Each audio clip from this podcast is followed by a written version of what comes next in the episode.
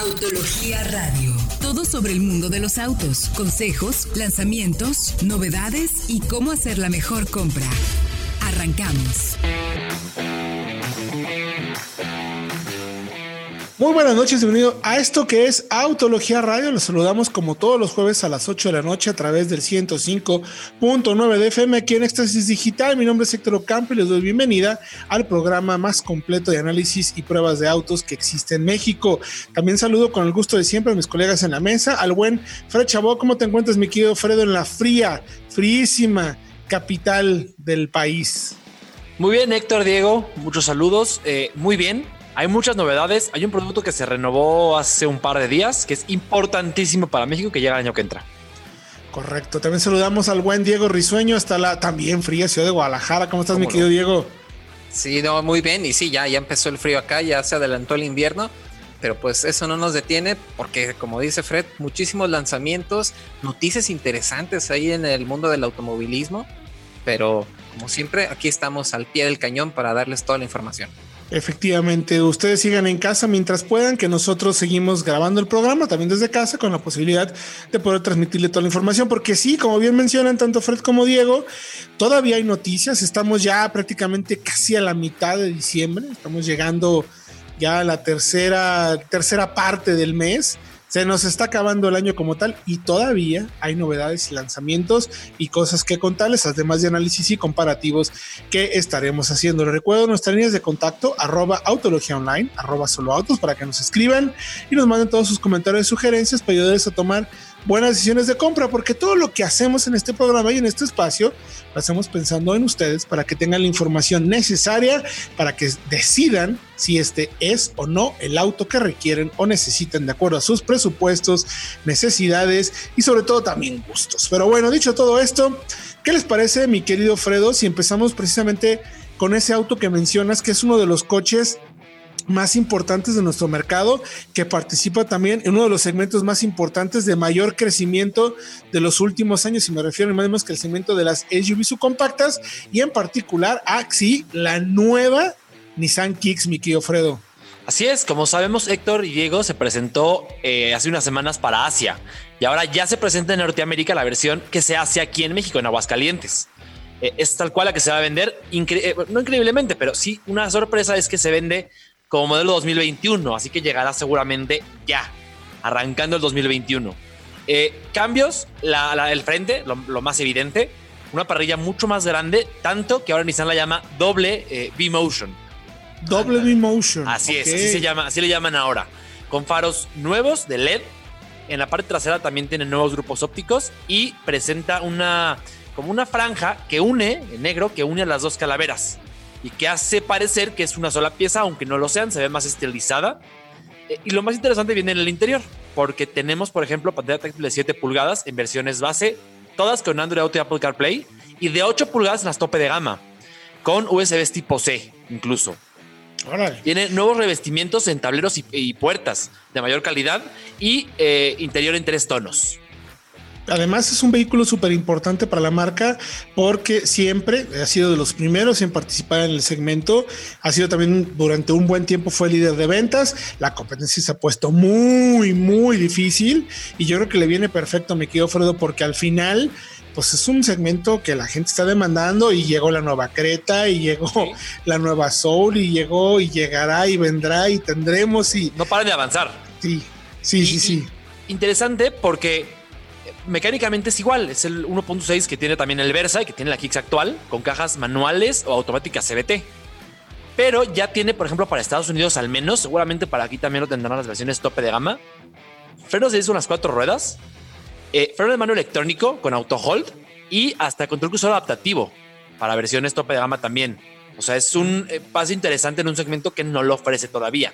Yo creo, mi querido Fred, y siguiendo un poco la línea de lo que ya nos ha mostrado Nissan, entendiendo lo que vimos en Versa, lo que vimos en Centra, con pues, tal cual poniendo el listón muy alto, ¿no? En temas de equipamiento, sobre todo pensando mucho en la seguridad, no dudo que llegue a convertirse a la, más equipada, la más tecnológicamente segura del segmento, ¿eh?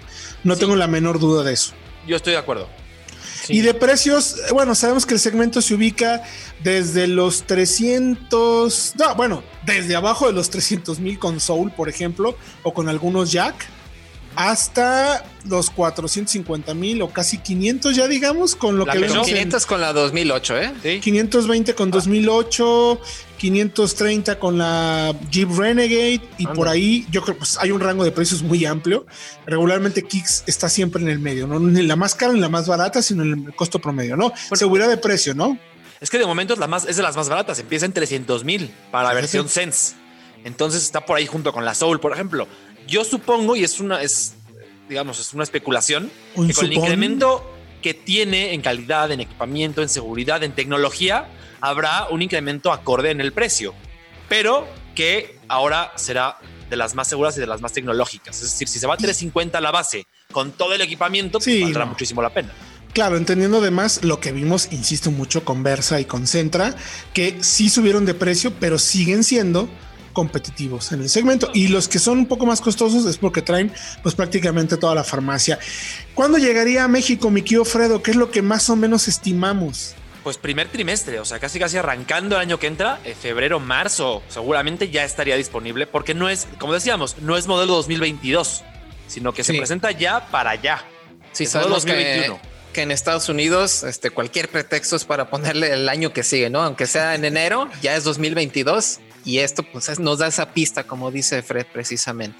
Correcto. Oigan, y pues ya que estamos hablando de Nissan, también aprovecharía mi querido Fred. Digo, bueno, todo lo pueden. Si quieren conocer la camioneta, vayan a nuestras redes sociales, arroba autología, arroba solo autos, o la página de internet www.autologia.com.mx para que la vean. Y sí, se nota mucho más tecnológica, mejor, la verdad, que lo que se ve en calidad de materiales es, si de por sí era buena, considerablemente buena ahora.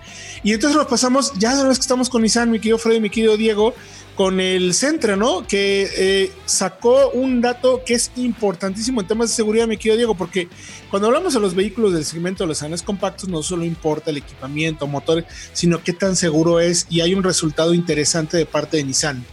Es correcto. Ahora por fin el Nissan Sentra 2021 obtiene la calificación Top Safety Peak de la IIHS, que es la, el organismo encargado de la seguridad en Estados Unidos.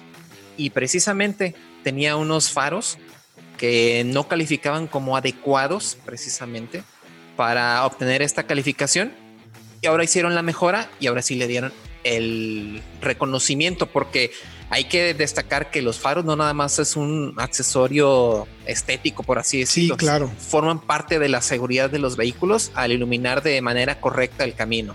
Es que eh, es interesante, Fredo, eh, Diego, que estas instituciones no solo ya están probando el tema de la resistencia y la estructura, la respuesta de las bolsas de aire, estructuralmente como, sino que se llega a medir incluso ¿cuánto tiempo tarda en sonar la alerta de la puesta del cinturón si no lo traes colocado? también. O sea, suman todo lo que existe alrededor de las pruebas de un coche enfocado en seguridad para decir, oye, a ver, estás permitiendo que el auto avance 10 segundos sin que te ah, mande la alerta de ponerte el cinturón, eso es súper riesgoso. O tienes unas luces que no iluminan lo suficientemente bien, como es el caso del Centra, y por lo tanto no le podemos dar este top safety pick, que al final lo que revisa mi querido Fredo es que sea pues, tal cual perfecto. No, hay, hay, diferentes niveles y este es el nivel más alto que puedes eh, adquirir en un auto en temas de seguridad, ¿no? De acuerdo con la IHSS. Hay todavía un top safety pick plus. Plus, ya queda para coches que tienen asistencias muy avanzadas de conducción y que tienen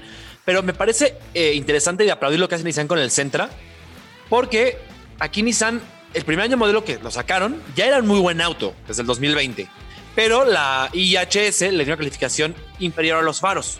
E inmediatamente se pusieron las, las pilas para cambiarlo y hacerlo aceptable. O sea, un año modelo pasó y luego, luego lo cambiaron. Muy bien, la verdad es que bien por la institución y bien por la marca por retomar el tema. Entonces, ¿les parece si vamos a música? La información la van a poder encontrar, insisto, en www.autologia.com.mx. Nosotros vamos con estos hermosísimos villancicos ah, para, una noche de jueves. No, ¿qué pasó? No, música de la buena.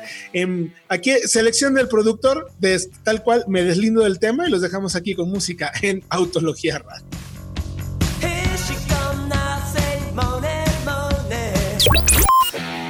Estamos de regreso ya en Autología Radio 105.9 de FM, como todos los jueves 8 de la noche y a través evidentemente de nuestras plataformas. Mi querido Diego Risueño, si apenas nos están sintonizando, que les recomendamos para que estén pendientes y sobre todo informados de todo lo que estamos generando en tema de información de audio, de todo lo que está en el mundo de los coches. ¿Dónde nos pueden escuchar?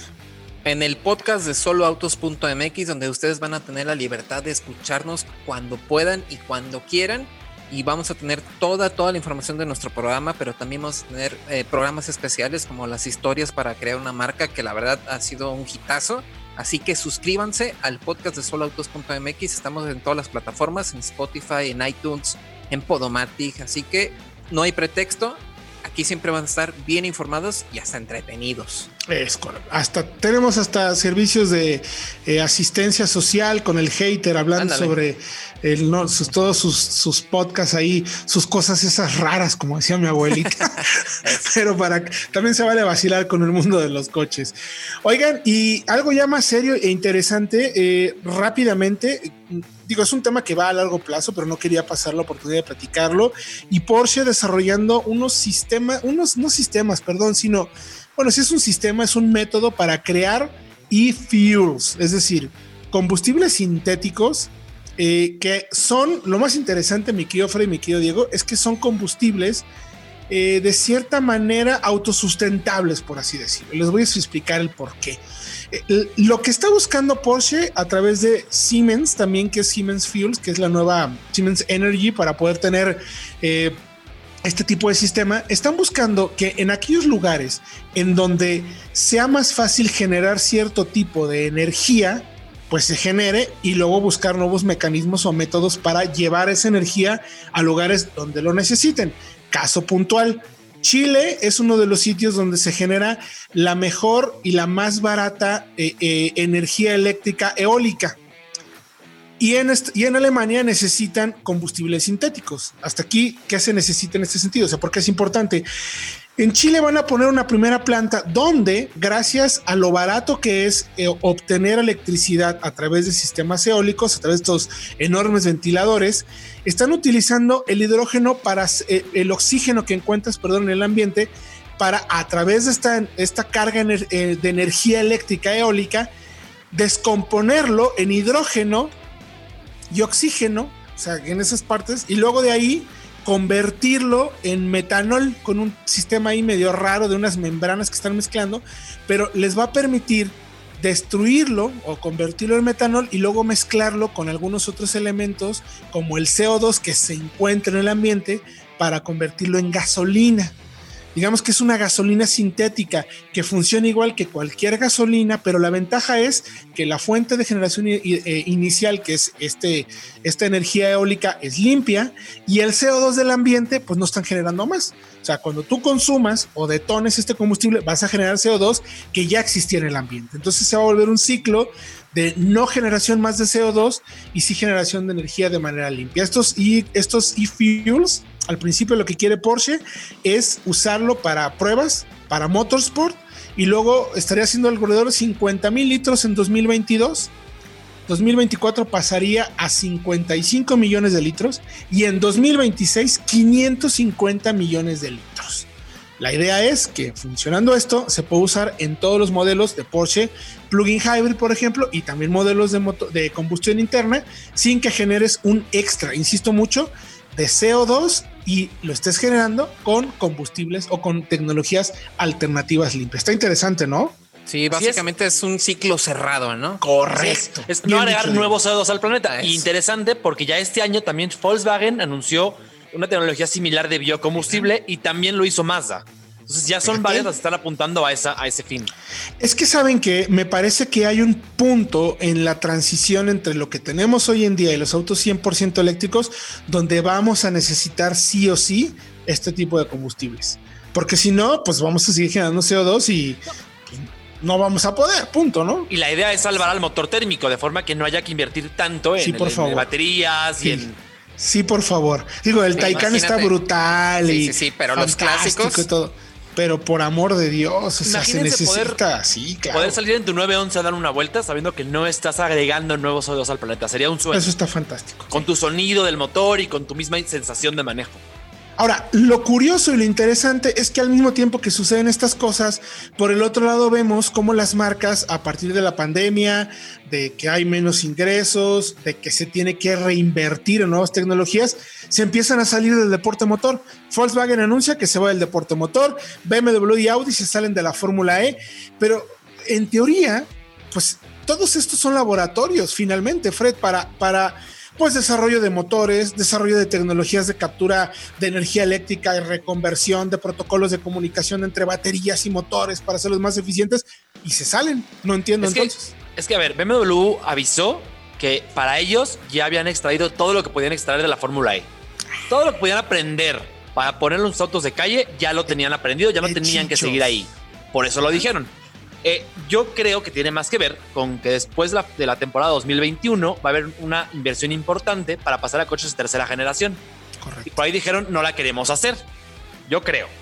Y Audi, Sí. que es un caso similar, pero diferente, porque Audi digamos que cambia la Fórmula E por un regreso a Dakar en Rosales, donde Audi siempre ha sido muy exitosa con el Sí. 4, y por un regreso incluso al campeonato de resistencia. Buscan volver a competir en Le Mans, que sería interesantísimo. Uf, sería fantástico. Digo, lo de BMW lo entiendo porque además tienen, ellos creo, me parece, fueron de los primeros que empezaron con el tema de electrificación 2003. Eh, si es 2003, ya no me acuerdo exactamente ni en qué año pasó, pero lo- sí, claro, los primeros 2013, perdón, 2013. sí. Estamos en el 2020, Dios mío. 2013, los primeros, los primeros i3, i8 eh, que pudimos ver fueron los que empezaron a dar los primeros pasos y hoy en día se encuentran muy atrás, pero comparado con otros modelos, ¿no? Pe- Bastante atrás, creo yo. Pero creo que ya vienen ahí con el Line X, perdón, Diego. Sí, Eh, pero horrible. A ver, horrible, A ver, por sí, amor es horrible con la parrilla que parece castor, pero bueno, es otra cosa. A ver, muchos dicen que Tesla, la marca de coches eléctricos, Tesla, wow. Les recuerdo a todos ellos que BMW tuvo su primer eléctrico útil y funcional Sí, claro. a la venta cuatro años antes, Es el correcto. i3. Y del mismo Sí, precio, sí. además. O sea, relativamente accesible. Sí, Sí, pero, pero, pero el camino está complicado, ¿no, Diego? Está complicado, sí, porque sabemos que las inversiones que requieren los fabricantes para pasarse precisamente a toda esta eh, nueva gama de motores eléctricos, baterías, todo es carísimo. Entonces también hace sentido pues dejar un poco la inversión en deporte, que igual ya no significa tanto como antes que gana el domingo, vende el lunes. También Sí, claro. estamos viendo que pues cada vez es menos, ¿no? Y hace más sentido enfocarse, como dijo, nos vamos a enfocar en la producción porque queremos tener hasta 50 modelos eléctricos o electrificados para 2030, etcétera. Entonces, también hace sentido en ese en esa cuestión. Que además tienen que hacerlo porque si no venden los suficientes coches eléctricos, van a enfrentar fuertes multas, sobre todo en Europa. Claro. También. Entonces, Claro, recordemos que te están multando con 90 euros por cada gramo de CO2 que te pases por coche. O sea, Así es que si vendes 100 mil autos, son 100 mil gramos más por 90 euros, echen números. O sea, ahí les va. Si te pasas en tu flota promedio, por Promedio, dos sí. gramos y vendes 100 mil coches, que es poquito porque se venden muchos más, realmente, eh, serían A ver. 90, son 180 por eh, son ¿por muchos ceros, Fred. Muchos ceros. muchos ceros. Muchos O sea, no les ceros. conviene. Vaya, en No, resumen, ya no hice la cuenta, no les conviene pagarlo. No le conviene a nadie, por eso también Volkswagen decide también salirse de Motorsport, con lo bien que le había ido en los rallies, pero finalmente se entiende, también Volkswagen tiene una estrategia muy clara, muy precisa y muy concisa de hacia dónde quieren ir con el tema de movilidad eléctrica. Lo que estamos viendo en todo el planeta, en todo el mundo, es una tendencia cada vez más fuerte a vehículos electrificados, propuestas más claras. Ahí está la plataforma de Hyundai, por ejemplo, la que platicamos también en otros programas, cómo quieren llegar y dominar con un millón de autos que quieren vender para el 2025 completamente eléctricos o plug-in, con algo de tecnología electrificada. Entonces el mundo de los eléctricos empieza a tomar fuerza y de ahí estas salidas del mundo del deporte motor. Ahora, si les parece, vamos a ir a música y regresando hablaremos de los primeros autos de las marcas más importantes en México, aquí en Autología Radio.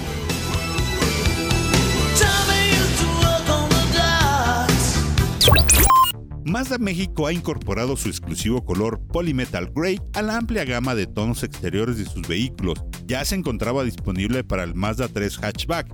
Ahora podrán estar disponibles en el CX30 Grand Touring, CX5 Signature y el MX5 RF. Los futuros dueños de un Mazda Polymetal Grade podrán elegir entre distintas configuraciones de accesorios exclusivos.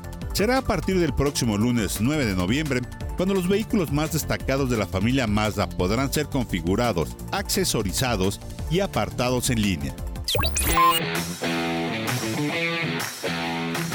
Estamos de regreso en Autología Radio. Les recuerdo nuestras líneas de contacto a través de la arroba autología online, arroba solo autos, para que nos escriban y nos den sus comentarios y sugerencias, para que les ayudemos a responder y sobre todo que tengan la información necesaria para que tomen la decisión más correcta en la compra de su próximo vehículo.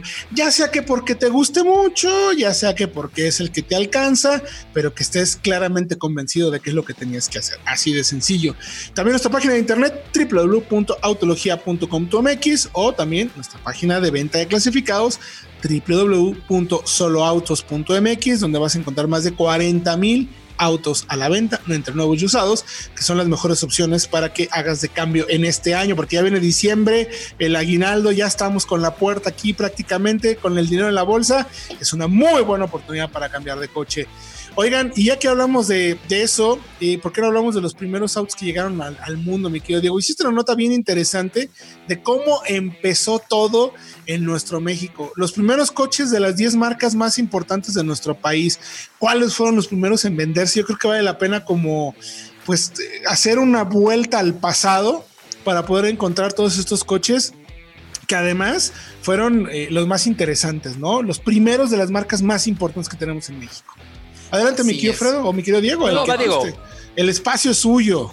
Así es, pues bueno, ¿cómo empezó todo? Sabemos que de las primeras marcas que acaba de cumplir 95 años ya este, plantada en México es precisamente Ford.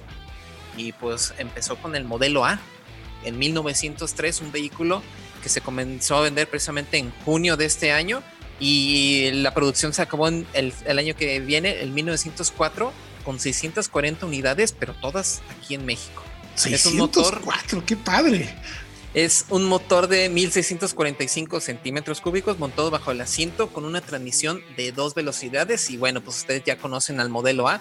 Es este vehículo que pues, parecía así de esas eh, que parece más calandria que coche, tal cual. Efectivamente, ¿no? Que a ver, eh, duró un año solamente porque Ford ya preparaba el modelo T, que como sabemos fue el que realmente tuvo muchísimo éxito se produjo en, en, masa y vendió una cantidad de coches impresionante. Eh, nada más mencionar, son los primeros coches en general, no en, en general, sí, no solo en México, claro. o sea, por ejemplo, Honda, eh, el, seguimos con Honda, el S500 en el 63. Honda llegó a México oficialmente en, con autos hasta los 90, si no me equivoco. Pero este fue su primer coche. 94, 97, si no me equivoco, con, el, con el Accord, fabricándose, armándose en el Salto, Jalisco. Jalisco. Sí, este ese, 500 es ese pequeñito eh, roadster, roadster, como copiando un poco en el buen sentido lo que hacían eh, los tal cual los, deportivos, los deportivos ingleses de la época, ¿no? De los 60 Pero curioso, tenía motor de motocicleta. Entonces revolucionaba hasta las 10.000 vueltas y eso fue como un guiño, como un homenaje al negocio de motos que tenía Honda en ese momento, que era el más exitoso. Efectivamente. Y luego además estamos hablando de las marcas más importantes, Ford, Honda, y vamos a ir también un poquito de tiempo. Chevrolet, mi querido, mi querido Diego, con el Type C, el Classic Six de 1913, el primero, ¿no? Es correcto. Y bueno, Chevrolet se fundó en 1911, pero no se vendieron hasta 1913 estos vehículos enormes y lujosos. Y fue presentado curiosamente en el Salón de Nueva York de aquellos años, 1913. Y con este vehículo quería revolucionar Chevrolet la industria con su motor de 6 cilindros y una caja de 3 engranes. ¿Qué tal, eh? Pero pues lo que sí, pues era bastante costoso y pues Chevrolet rápidamente este, puso una opción de 4 cilindros para que se pudiera vender tal cual. Eran, eran juguetes más que, más que una necesidad, eran lujos esos coches en ese momento.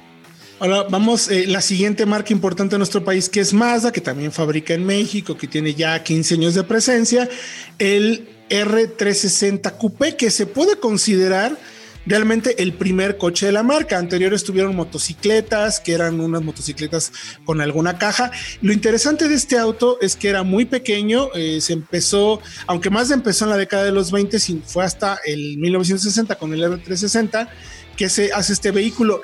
Lo que intentaba era, por ejemplo, desplazar en Japón, eh, con el tiempo de posguerra, a marcas como Subaru Suzuki, 16 caballos tenía de fuerza, velocidad máxima de 70 kilómetros por hora. Lo interesante es que este auto en particular era de dos tiempos el motor, si no me equivoco. Como de motocicleta. Como de motocicleta. No me acuerdo si era de dos o de cuatro tiempos, ya me confundí, pero bueno. Y tenía por primera vez eh, un diseño que le permitía, utilizaba un plexiglas en lugar de vidrio para poder hacer esa forma curva tanto del parabrisas como eh, de la luna o del medallón posterior, que lo, que lo hizo bastante interesante y llamativo por el tema del diseño, el tamaño y lo curioso que era el vehículo. Ese fue el primer modelo de más. De luego pasamos, mi querido Fred Chabot, con Kia. El Kia Brisa en el 74. La marca se fundó en el 44, antes de que terminara la Segunda Guerra Mundial, pero remanufacturaba eh, motocicletas de Honda y camiones de Mazda. Ya en el 74 toda esa experiencia que tenían en manufactura la usaron para lanzar el Brisa, el primer modelo eh, con cuatro ruedas como tal, que en esencia era un Mazda. Eh, era un coche de Mazda que Kia remanufacturaba para, para Corea y tenía algunas modificaciones ligeras en tema de motor y con un motor de un litro que se, que se fabricó hasta el 81. O sea, cómo avanzó Kia, eh? de, hacer este tipo de coches remanufacturados a lo que hacen hoy, que de verdad son un participante importantísimo en el mundo. Correctísimo. Adelante, mi querido Diego, por favor. No, y justo en ese tenor tenemos, también tenemos a Hyundai, que también este, con el Pony en 1975 fue el primer vehículo que produjeron y en realidad eran vehículos de Ford fabricados bajo licencia y fue en el 75 precisamente que presentaron de manera oficial al Pony, un vehículo de tracción trasera, eh, carrocería hatchback que fue diseñado por Giugiaro. ¿Qué tal, eh? Que, no me dejar mentir, Héctor Diego. Ahí verán la foto en autología.com.mx. Se parece un poco al primer Golf GTI. Al primer Golf y al primer Sirocco incluso. Tenía algo por ahí. Esas líneas cuadradas de Giugiaro. Sí, sí, sí, sí, totalmente. Que es eh, mucho de la tendencia de la época, ¿no? Este, cuando en aquel tiempo no se podían hacer las líneas en las láminas que se hacen hoy en día y se trataba de rescatar lo más posible de un diseño entre comillas orgánico, pues con las herramientas que se tenían, estilizado es la palabra correcta, Fred, eh, con lo que se tenía en ese, en ese entonces de la capacidad de ingeniería de fabricación, ¿no? Así es. Y otra marca importantísima. A ver. Toyota, el doble A en el 36. 36. ya tienes, aunque fue después que, mucho después que Ford, por ejemplo, fue 30 años iban atrás. Motor 3.4 litros, 6 cilindros, solo se hicieron 1.404 unidades, pero fue la catapulta para que el gobierno japonés le diera permiso a hacer coches en serie y, fabricar en grandes escalas. De ahí, Toyota ya abrió su primera fábrica para la producción de coches en masa y se convirtió en el monstruo que es hoy en día, poco a poco. Poco a poco. Luego tenemos una ciudad completa, ¿no? sí, correcto. Correcto. Tenemos que pasar inmediatamente y lógicamente, y no nos dejarán mentir, con el Volkswagen Type One de 1945, que eh, pues al final es cuando la Armada Británica libera las instalaciones de Volkswagen en Alemania, los ingenieros se ponen mano a la obra para diseñar el tipo 1 que después poco a poco fue ganando popularidad y se le apodó como el Beetle, que se convirtió prácticamente en lo que conocemos hoy en día, el bochito, el, escarabajo, el el histórico del que ni más ni menos desde ese primer modelo hasta 2003, que terminó la producción aquí en la planta de Puebla, se construyeron 21 millones de unidades. Un auto súper interesante, eh, Fusca, bueno, cientos de nombres que le pusieron por todos lados, que fue sumamente interesante. Ahora nos vamos rapidísimo, mi querido Diego, con Dodge, ¿no? Con el modelo 1914 de 1914. Original. Así es, porque los hermanos Dodge observaron el crecimiento de Ford y dijeron, oye, pues también nosotros hay que hacer nuestro propio vehículo. Y precisamente fue en 1914, curiosamente, cuando hicieron su primer vehículo, que se ofrecía configuración de 5 asientos, 35 caballos de fuerza, ¿qué tal? Gracias a un motor de 4 cilindros y que se llegaron a fabricar hasta 70 mil unidades en un solo año. 70 mil unidades, en, o sea, números. En 1914, 70 mil unidades, y, y, obviamente no, no lo llevaban a Asia a vender, ¿no? O sea, esos autos se vendían en Estados Unidos nada más, eran tal, tal cual de consumo local, ¿no? Sí. Sí, tal cual. Y pues eh, también Terminamos- vemos un, un- un diseño clásico, ¿no? De esta época en el Dodge. De carroza, como de coche, sí, de coche clásico. Ándale. Eh, y terminamos con Nissan en el 31. Aunque la marca se fundó en el 1911, eh, cambió su nombre a Dat Motor Car Co. en el 52 y regresó a Nissan en el 35. Fue en el 31 cuando lanzaron a la venta su primer modelo, que tomó inspiración en el Austin 7, de nuevo inglés, con un motor de medio litro y cuatro cilindros. Medio. Eso ya tiene también mucho tiempo. Pasaron de hacer esto en apenas 60 años a tener ya, por ejemplo, un Zuru en los 90. Interesantísimo, un coche muy popular. O un GTR, ¿no? Un ahí GTR. yéndonos hasta el extremo, o los últimos eléctricos, los que estamos viendo de conectividad. Es, es impresionante, la verdad, Diego, esta nota finalmente lo cómo- hace. Pues menos de, en men- sí, tal cual en un siglo estamos viendo una evolución interesante, pero lo más interesante es cómo en los últimos 10 años hemos visto una evolución todavía más radical Sí. en términos de materiales, seguridad, Diseño. conectividad, diseño, Tecnología. manera de construir los coches, materiales, en fin. Esta última década y el próximo lustro, los Y lo que próximos viene. años, vamos a hacer, vamos a ver cosas realmente interesantes. Bueno, por lo pronto nosotros vamos a ir a música, no, vamos a un corte.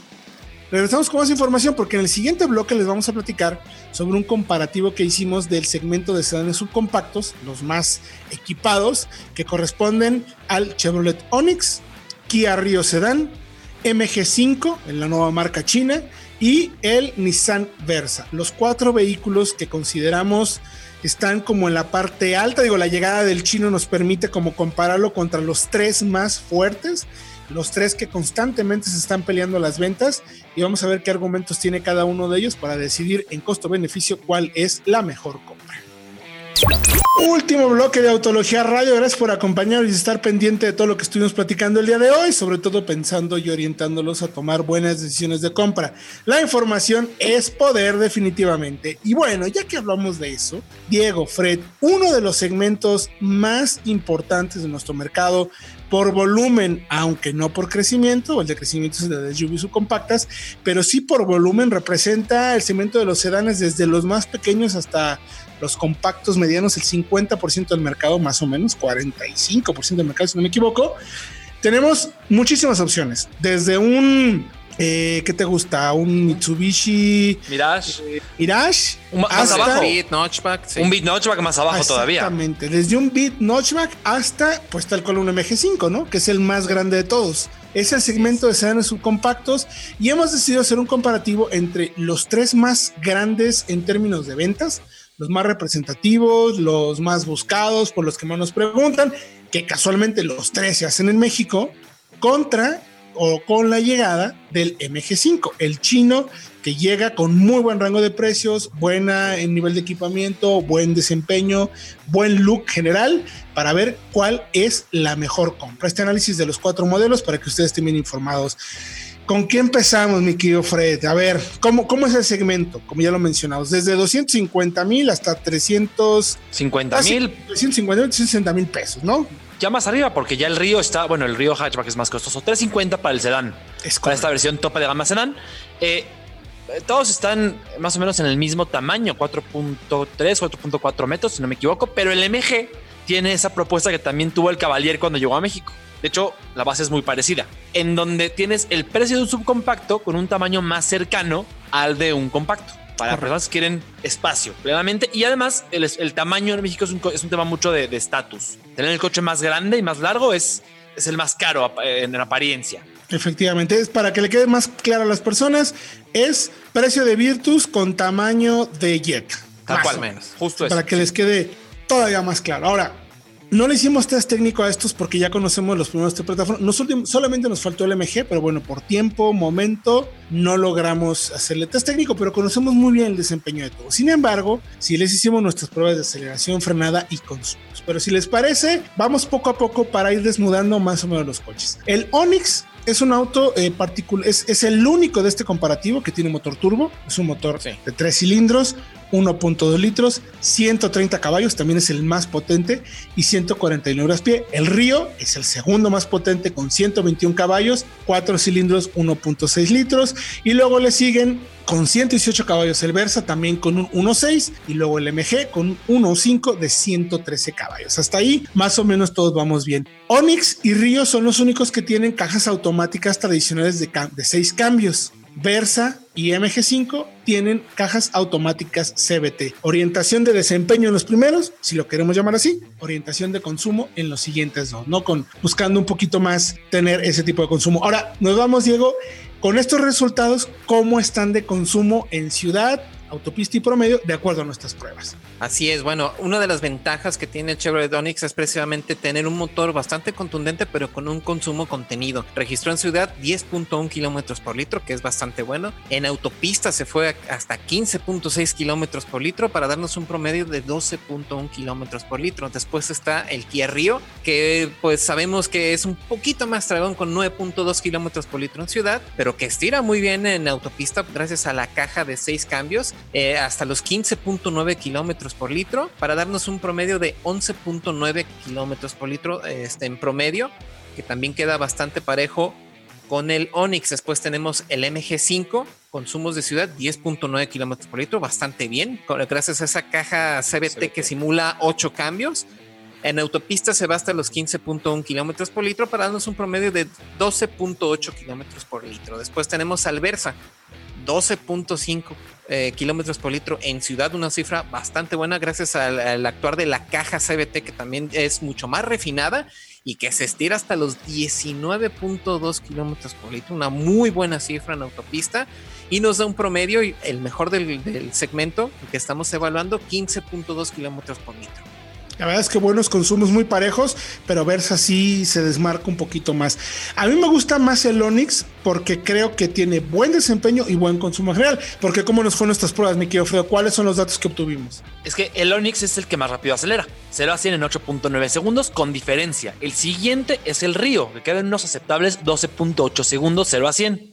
Y ya después quedan muy por detrás el MG5 y el Versa. El Versa con 16.5 segundos y el MG con 17.4 segundos a 100.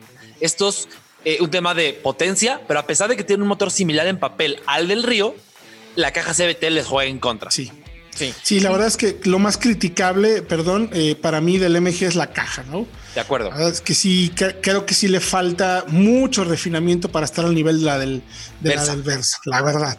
Ni Pero bueno, las automáticas de los otros dos. Sí, efectivamente. Y si vamos en temas de frenada, la frenada es un tema importante. La frenada más corta la tuvo el MG con 41.5 metros desde los 100 kilómetros por acero, seguido por el Versa en 41.9, luego el Onix 43.4 y el Río se fue hasta los, 45.2 metros. Es una distancia considerable. Esto interesante para los que no dicen es que los frenos de tambor atrás no sirven. Pues fíjense qué curioso, que los coches que tienen disco tambor, que son el MG, el Versa y el Onix, frenaron mejor en todos los casos que el Río, que es el único que tiene eh, disco y disco, también atrás. Correcto. Ahora, el espacio es importante. Cerramos esto con estos generales y ya nos vamos al tema de sensaciones y puntaje. Cajuelas. La cajuela más pequeña de todo el comparativo es del Versa. Curiosamente, el que fue el más grande 424 litros, que está bien, pero sí se queda corta. 469 para el Onix, 493 para el Río, que es un muy buen dato, pero lo que hablábamos del espacio, la cajuela del MG5 son 512 litros, tal cual cajuela, espacio de, sedanes compactos, lo que vemos en Jetta, Versa, eh, eh, ya se nos fueron más a tres, Centra, Forte, por ejemplo, sí. Forte, efectivamente, todos esos. Ahora, Rangos de precios. Me voy rápido con esto para que nos vayamos a los consumos. El rango de precios más bajo, si no me equivoco, lo tiene el MG. Arranca en 245, que no recomendamos esa versión. No, de hecho ninguna más de la tope de gama. Solamente tiene dos bolsas de aire. Si quieres comprarte un MG, lo que recomendamos es la versión tope. Desde la Elegance en, manual ya tiene las seis bolsas de aire y el SP está en 294, pero la, la más equipada con la pantalla de 10 pulgadas táctil, la cama de 360, climatizador, 319,900 pesos. Después tenemos, si no me equivoco, el siguiente en precios, el Onix 257,900 con motor turbo de un litro de solamente 110 caballos, si no me equivoco. Así es. hasta 114, la versión 114. 114. Hasta la versión Premier, que es la que evaluamos, 1.2 de 322 400. Está cañón el precio también del, de, es apenas 3 mil pesos más caro. Y luego nos vamos con rango de precios también más abajo, en 258 el del Versa, 900 hasta 344 900, pero la característica del Versa es que tiene alerta de colisión frontal, eh, monitor de punto ciego, frenado autónomo de emergencia y eh, son esas tres cositas y alerta de tráfico cruzado posterior si no me equivoco. Así justifica su precio. Exactamente. Hiciera el río que nos parece, de acuerdo a un análisis, que es el más costoso. Ya les diremos los precios por punto. 274,900 a 341,900. Del pre- 20 mil pesos más caro casi que un Onix, 20 mil pesos más caro que el MG, un poquito más barato que el Versa, pero sin las asistencias de seguridad. Ahora, ¿cómo los vieron? ¿Con cuál se quedaron? Ya que dimos estos datos, ¿cuál es que el que más les gustó y por qué? Tenemos un minuto. Vas, Diego. A mí me gusta mucho el Onix por, la propuesta precisamente, una muy buena combinación de buen desempeño y un gran consumo. Yo me quedaba con el Onix porque de nuevo, como mencionaba Diego, me parece que la propuesta mecánica es estupenda, sobre todo eh, el balance entre desempeño y consumos. Y en segundo lugar, eh, me quedaba con el Versa, que creo que es muy valioso lo que hace Nissan con este modelo, viniendo a ser un coche tal cual accesible y barato, a ser un coche muy valioso para el mercado que propone por la ayuda de conducción, por la calidad general y por el balance del chasis. Es un chasis muy aplomado en el cual puedes ir a ritmos altos sin que el coche te lo comunique, digamos, sin que se sienta. Es, ha mejorado muchísimo. Sí, e- es evidentemente la mejor. El Versa es significativamente mejor auto. Yo los pondría, eh, primeramente, los que mejor se manejan, los que más nos gustan como plataforma de manejo, sin duda Onix y Versa. Yo me quedo con Onix. A mí también me gusta mucho el modelo.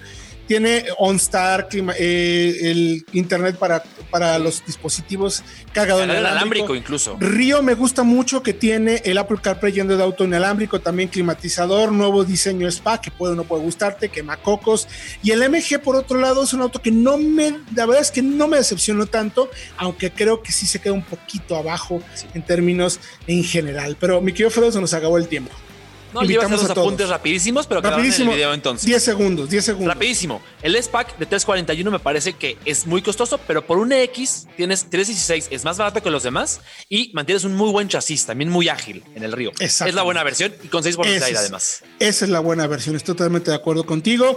Pero los invitamos a que vayan a www.autologia.com.mx, también en arroba autología online, a nuestro canal de YouTube, donde tenemos también ya la prueba. Bueno, mañana la publicamos, pero para que chequen todos los detalles del análisis, porque ahí vienen punto por punto para poder determinar cuáles son las mejores compras. Mi querido Diego, gracias. Gracias a ustedes y recuerden, nosotros les llevamos toda la información hasta la puerta de sus oídos.